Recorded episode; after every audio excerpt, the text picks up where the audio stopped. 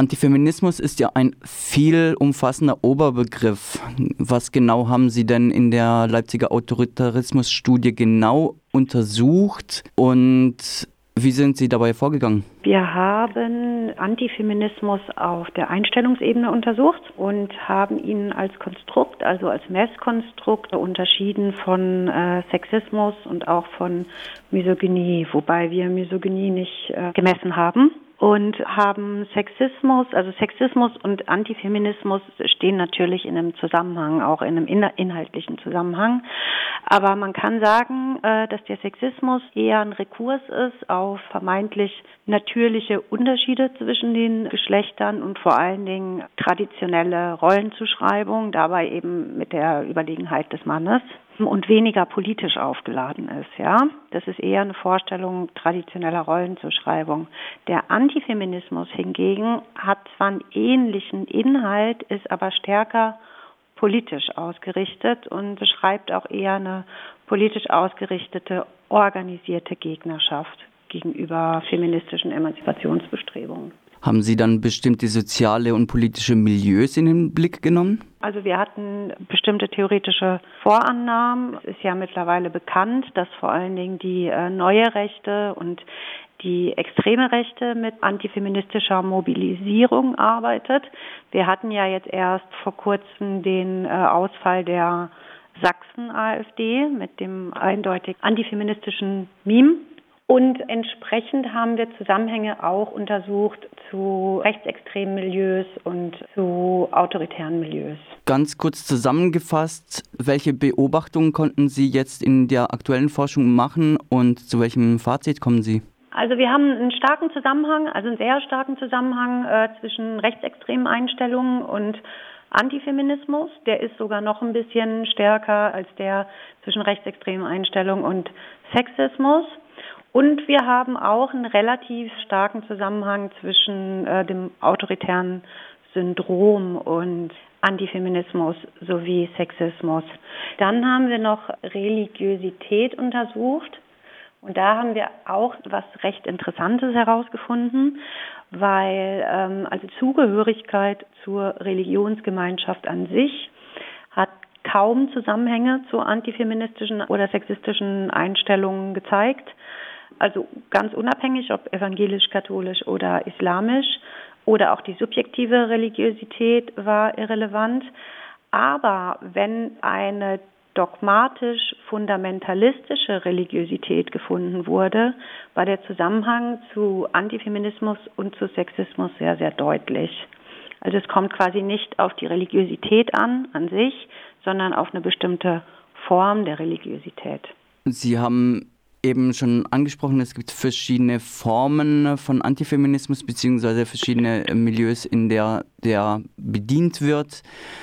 Inwieweit unterscheiden sie sich vielleicht und wie würden Sie diese in ihrer Gefährlichkeit beurteilen?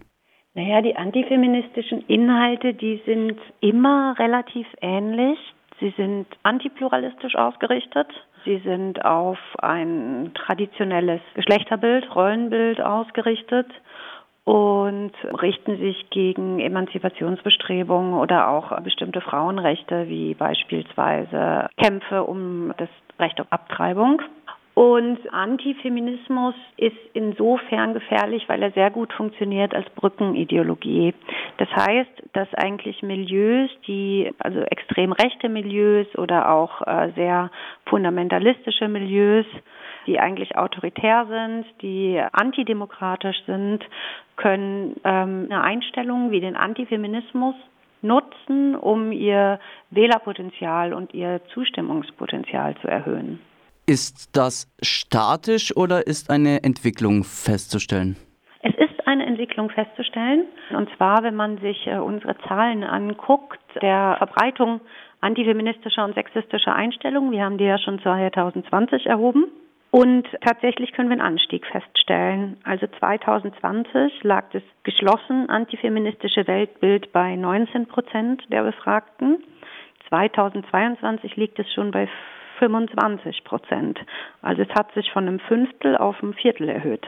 Sie sprechen in der Studie über hegemoniale Männlichkeit. Können Sie kurz beschreiben, was das ist und weshalb Sie das als problematisch einschätzen, wenn Sie es denn tun? Hegemoniale Männlichkeit, äh, so wie wir das verstehen, ähm, ist eine, eine Ideologie, eine Vorstellung darüber, wie ein Mann zu sein hat. Und wir beschreiben sie im Grunde auch als eine als ein Sehnsuchtsort, ja, als eine Vorstellung, die ein Versprechen birgt, das ähm, faktisch gar nicht eingehalten werden kann. Wir haben ein kollektives Ideal, das sich vor allen Dingen aus der Betonung von Differenz, also Differenz zum Weiblichen, Unabhängigkeit und äh, Überlegenheit speist, aber mit dem tatsächlichen Leben der meisten Männer ja nicht so viel zu tun hat. Und das führt natürlich zu Frust, ja. Also das hat ein unheimlich hohes Frustrationspotenzial und übt auch Druck aus. Also der Druck hegemonialer Männlichkeit, wie ein Mann zu sein hat, führt auch dazu, dass bestimmte psychische Anteile, ähm, die zum Beispiel auf Abhängigkeit oder äh, auf Schwäche verweisen, abgespalten werden müssen, nicht zugelassen werden können. Sie haben schon ein gutes Stichwort genannt, und zwar Frust. Wo sich Frust auftut, ist Empörung nicht weit entfernt. Kommen wir zum Antifeminismus bei Querdenken. Können Sie da sagen, wie er dort auftritt und ob es dort Besonderheiten gibt, die diesen von anderen Formen bzw. Auftreten unterscheidet? Querdenken ist jetzt keine Bewegung, die ganz direkt mit einer antifeministischen Mobilisierung arbeitet, aber ähm, sie arbeiten natürlich mit Gruppen zusammen, die äh, antifeministisch mobilisieren. Das sind eben vor allen Dingen extrem rechte Gruppen, ähm, also die ganz klar die AfD, aber ähm, eben auch die Freien Sachsen. Man mobilisiert sicherlich Milieus, die auch für antifeministische Inhalte ansprechbar sind, aber das war jetzt erstmal nicht der zentrale Inhalt bei äh, beispielsweise den äh, Covid-19-Protesten. Das stimmt. Da stellt sich mir die Frage, die ich an Sie stellen würde. ähm, ist da vielleicht eine Entwicklung zu erkennen? Weil äh, die Maßnahmen sind ja zurückgenommen worden. Auch die Narrative scheinen sich auf den Demonstrationen zu verändern. Machen Sie diese Beobachtung auch und spiegelt sich das in der Studie wieder? Wir sehen natürlich eine Verschiebung der Mobilisierung, also von äh, weg von Corona hin zu äh, Krise und Krisenprotesten, Energiefragen, Inflation und so weiter und so fort. Also unser Eindruck ist bisher, dass auch dort nicht zentral mobilisiert wird, bisher nicht mit antifeministischen Einstellungen. Das heißt nicht, dass die Gruppen, die zu diesen Protesten aufrufen, nicht auch mit antifeministischen Inhalten mobilisieren. Vielleicht nicht im direkten Zusammenhang zu den Protesten, ja, dass sie wirklich aufrufen zu den Protesten mit antifeministischen Inhalten. Aber ich denke, man sieht es sehr gut an dem Meme, das die AfD Sachsen letztens in Anführungszeichen äh, versehentlich gepostet hat. Das hatte jetzt erstmal, das war kein Demo-Aufruf, ja. Das war einfach nur ein, Meme, das geteilt wurde über die Social-Media-Plattform. Aber dadurch generieren sie natürlich Aufmerksamkeit und generieren auch Aufmerksamkeit für die anderen Sachen, die sie dann organisieren, wie beispielsweise die Proteste. Jetzt haben Sie auch schon die Brückenideologie genannt, beziehungsweise Antifeminismus als Brückenideologie. Sehen Sie das auch als mögliche, mögliches Mobilisierungspotenzial für die weitere Entwicklung von verschwörungsideologischen Protesten? Das ist durchaus möglich und man sieht es, also in Sachsen sieht man das, denke ich, sehr gut unten im Erzgebirge. Dort haben wir ja seit einigen Jahren den Schweigemarsch für das Leben und der vereint ja ganz unterschiedliche Milieus, also mit der Abtreibungsgegnerschaft also als Politikum tatsächlich, werden da ja unterschiedliche rechtskonservative bis extremrechte bis christlich-fundamentalistische Milieus vereint. Und da sieht man das ja recht gut, dass der Antifeminismus durchaus ein Potenzial hat, reaktionäre Strömungen und antidemokratische Strömungen unter einem Dach zu vereinen. Deswegen ist es durchaus denkbar, dass auch Querdenken irgendwann auf diesen Zug aufspringen wird. Und wie schätzen Sie den Einfluss ein, den das auf den Rest der Gesellschaft und auf die Dominanzgesellschaft, auf die Deutsche haben könnte? Das bleibt abzuwarten. Also wir haben natürlich auch die gute Nachricht, dass wenn 25 Prozent der Befragten ein antifeministisches Weltbild haben, 75 Prozent das auch nicht haben. Und das ist ja auch erstmal eine gute Nachricht. Und in welche Richtung sich das entwickeln wird, das ist immer nicht ganz vorherzusehen. Ähm, und das hängt natürlich auch davon ab, wie sich dieser politischen Strömung angenommen wird. Also es braucht eine Auseinandersetzung damit.